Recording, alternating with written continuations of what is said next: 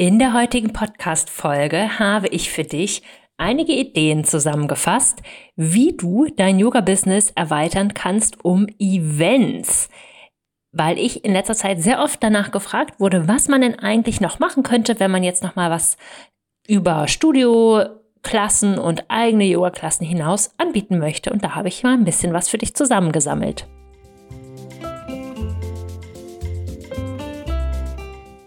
Willkommen in deinem Yoga als Beruf Podcast. Der Podcast für Inspiration und handfeste Tipps für den Aufbau deines Yoga-Business.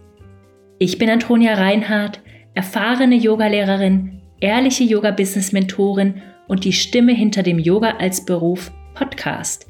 Hier im Podcast teile ich wöchentlich Yoga-Skills und Businesswissen mit dir für deinen Weg zur einzigartigen Brand als selbstständige Yogalehrerin.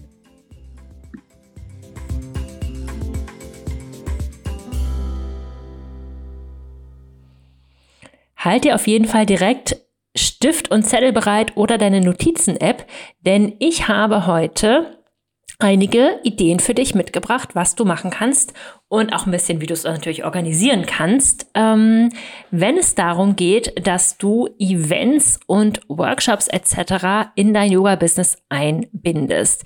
Ich sage ja immer, dass ich das einfach mega smart finde als Yogalehrerin, wenn man so eine Art Portfolio hat. Wenn man jetzt nicht nur immer nur ähm, Studioklassen anbietet, sondern wenn man eben auch eigene Kurse hat und Business Yoga und Personal Yoga und vielleicht mal ein Retreat. Also einfach nur die Dinge natürlich, auf die du auch richtig Lust hast, die zu dir passen. Aber dass es einfach so verschiedene Formate sind. Ich finde, das rundet das Ganze ab. Das gleicht es natürlich preislich auch ein bisschen ähm, aus, ja, falls du das jetzt gerade gehört hast, das ist die Katze von meiner Freundin Sarah. Hallo Pixel. Äh, Pixel wollte auch mal kurz was für den Podcast sagen. Ähm, genau, also falls du Lust hast sozusagen, dann ist diese Podcast-Folge genau die richtige für dich. Und ähm, das erste Format, über das ich jetzt gleich sprechen möchte, ist das Format von Workshops.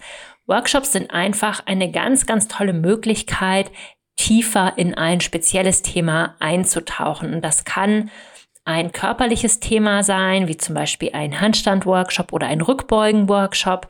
Es kann ein philosophisches Thema sein. Es kann was ähm, sein, was du vielleicht sonst in der Tiefe gar nicht anbietest, zum Beispiel ein Pranayama-Workshop oder so. Ähm, generell würde ich sagen, sind Workshops ein bisschen was Fortgeschrittenes, weil der ganze Aufbau natürlich ein bisschen komplexer ist als bei einer normalen Yogastunde und man, um das Ganze auch gehaltvoll zu füllen, natürlich einiges an Erfahrung und Expertise auch braucht.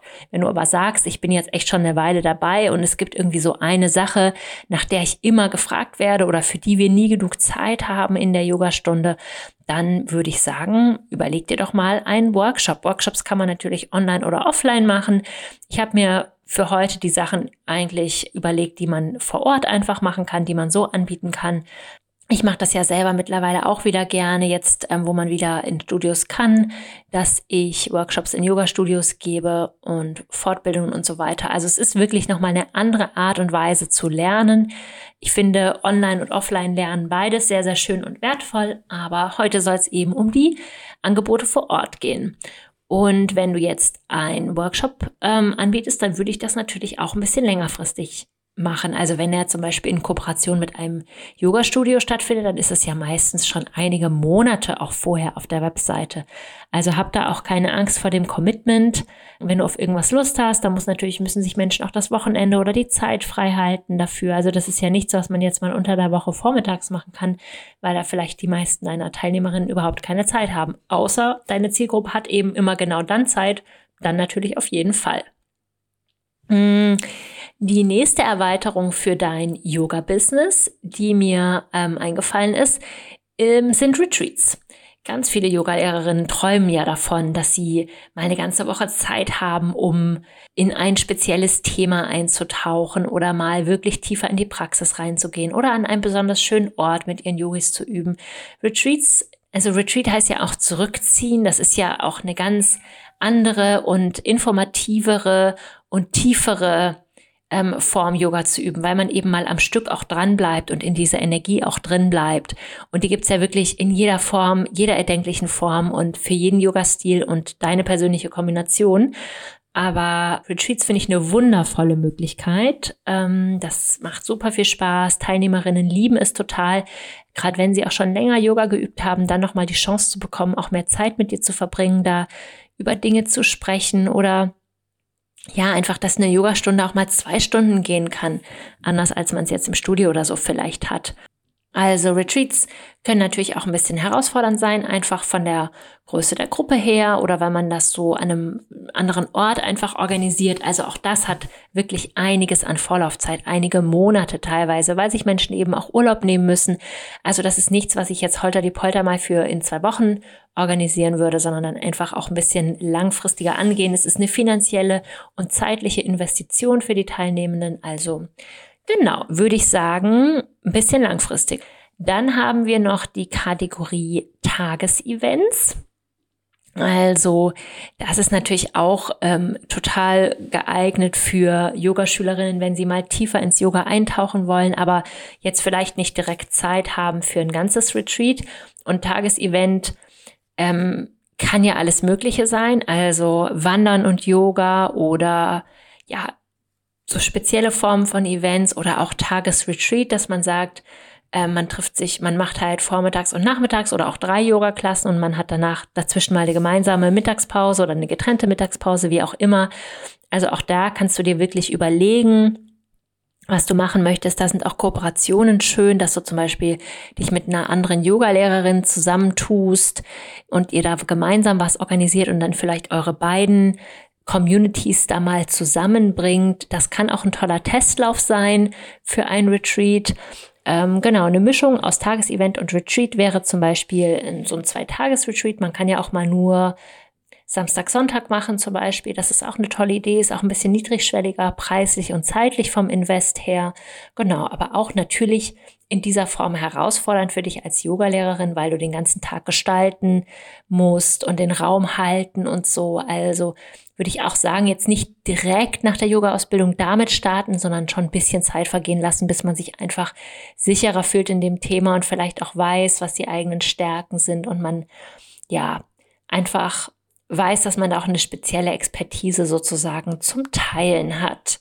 Was ich auch total wunderschön finde, als eine Erweiterung zu deinen regulären Yoga-Klassen, sind theoretische Einführungen in das Yoga. Also, dass man, es fällt vielleicht noch in die Kategorie Workshop, aber man kann es natürlich auch anders betiteln, dass man zum Beispiel sagt, wir machen heute mal eine Einführung in ja, welche yogischen Texte auch immer für dich wichtig sind. Also da gibt's ja super viel. Vielleicht sagen wir mal in die Upanishaden oder ähm, Bhagavad Gita.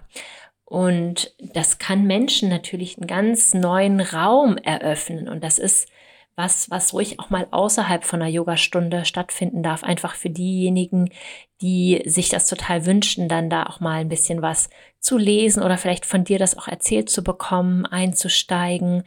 Also, dass ihr ja, dass dieser Fokus so ein bisschen wegkommt von Asana Pranayama Meditation und hin zu den anderen Teilen. Also man kann es natürlich auch in die Bhakti-Yoga-Richtung machen, noch mit Musik. Du kannst natürlich aber auch einfach das, ähm, das Theoretische sozusagen hervorheben. Das Studieren der Schriften ist ja auch ein ganz wichtiger Teil ähm, vom Yoga. Und wenn du weißt, dass das was ist, was dir total Freude bringt und du hast es selber schon länger studiert, und du traust es dir zu, dann warum nicht? Also, das ist was, was ich leider tatsächlich noch viel zu selten sehe und ich weiß aber, dass es sehr, sehr viel Interesse auch daran gibt. Es ist halt komplex und ich glaube, deswegen trauen sich viele Yogalehrerinnen das nicht zu.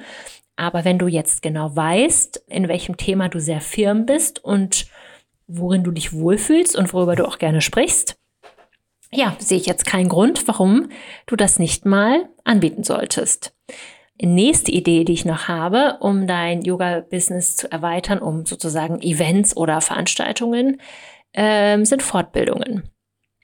Ich habe ja letztens äh, mit der lieben Gül in ihrem Podcast von der Mathe ins Leben, den du vielleicht auch gehört hast, auch darüber gesprochen, ab wann wir denken, dass man ausbilden sollte. Und da braucht man ja wirklich schon einiges an Erfahrung. Und deswegen ist das hier natürlich jetzt auch, sind das alles Informationen für Yogalehrerinnen, die jetzt nicht gerade direkt am Anfang stehen.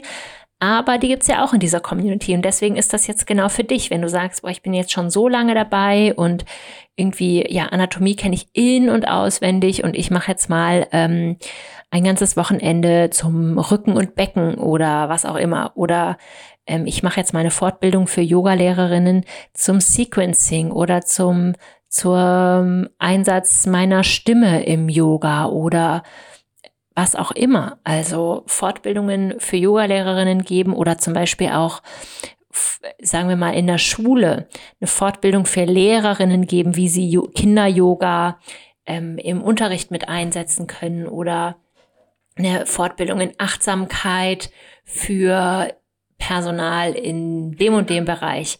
Also da sind, ist dir ja sozusagen alles offen. Wenn du sagst, Business Yoga ist mein Thema, dann würde ich eine Fortbildung machen, ja, zum Achtsamkeitsthema oder was auch immer.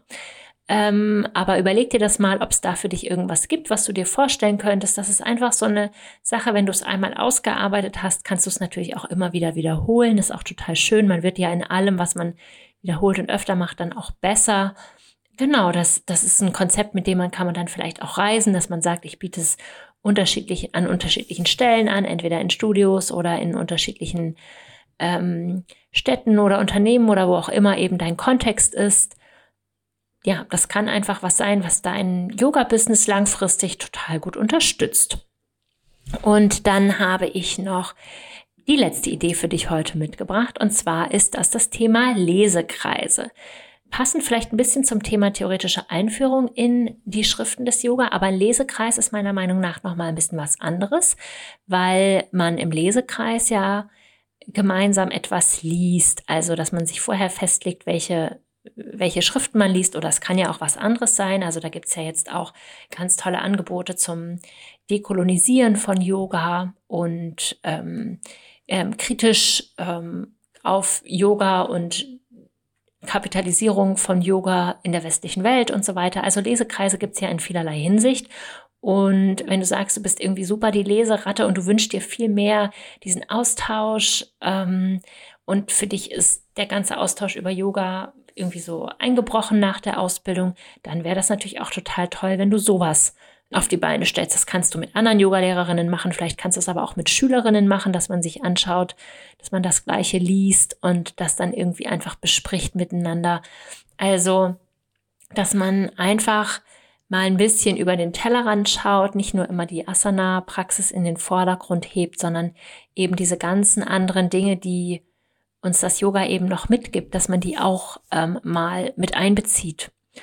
Und sowas kann man auf Spendenbasis natürlich machen oder man ja hat vielleicht einen Monatsbetrag oder wie auch immer. Das kannst du dir dann einfach so überlegen, wie es für dich passt. Aber ja, ähm, ich hoffe, dass sowas noch viel, viel mehr auf die Beine gestellt wird, weil ich glaube, der Bedarf ist da. Viele trauen sich vielleicht nicht zu, das zu organisieren. Wenn du jetzt aber sagst, ich würde gern das machen, aber ich suche noch jemanden, also dann such dir doch jemanden, den du vielleicht kennst oder schau in der großen Facebook-Gruppe, ob jemand Lust hat, sich mit dir zu vernetzen sowas ist einfach super, super wertvoll und kann für so viele Menschen so bereichernd sein. Ich wiederhole nochmal meine sechs Ideen, die ich dir heute mitgebracht habe. Ähm, sechs Ideen mit Event-Charakter für dein Yoga-Business. Und zwar sind das erstmal Workshops in jeder Form. Zweitens dann Retreats und da nochmal in Klammern, wenn du darüber mehr lernen möchtest, melde dich super gern zum Retreat-Workshop am 20. Juni an. Dann sind das drittens Tagesevents. Viertens ähm, theoretische Einführung in die Schriften, mehr natürlich in Form von du gibst Inhalte vor. Fünftens sind es Fortbildungen, entweder für andere Yogalehrerinnen oder zum Beispiel für Lehrpersonal oder Fortbildungen in Unternehmen, je nachdem, was eben deine Nische ist. Und sechstens sind es Lesekreise. Vielleicht ist das ja auch was, was einfach gut zu dir passt und dir Freude machen würde. Und ich würde mich jetzt total freuen, wenn du den Podcast hier abonnierst, wenn du ihn weiterleitest und natürlich, wenn du mir auch schreibst, was du vielleicht umsetzen möchtest. Lass mich super gern wissen, ob die Podcast-Folge dir gefallen und dich inspiriert hat. Und ansonsten wünsche ich dir bis zur nächsten Woche einen Happy Yoga Business Aufbau. Deine Antonia.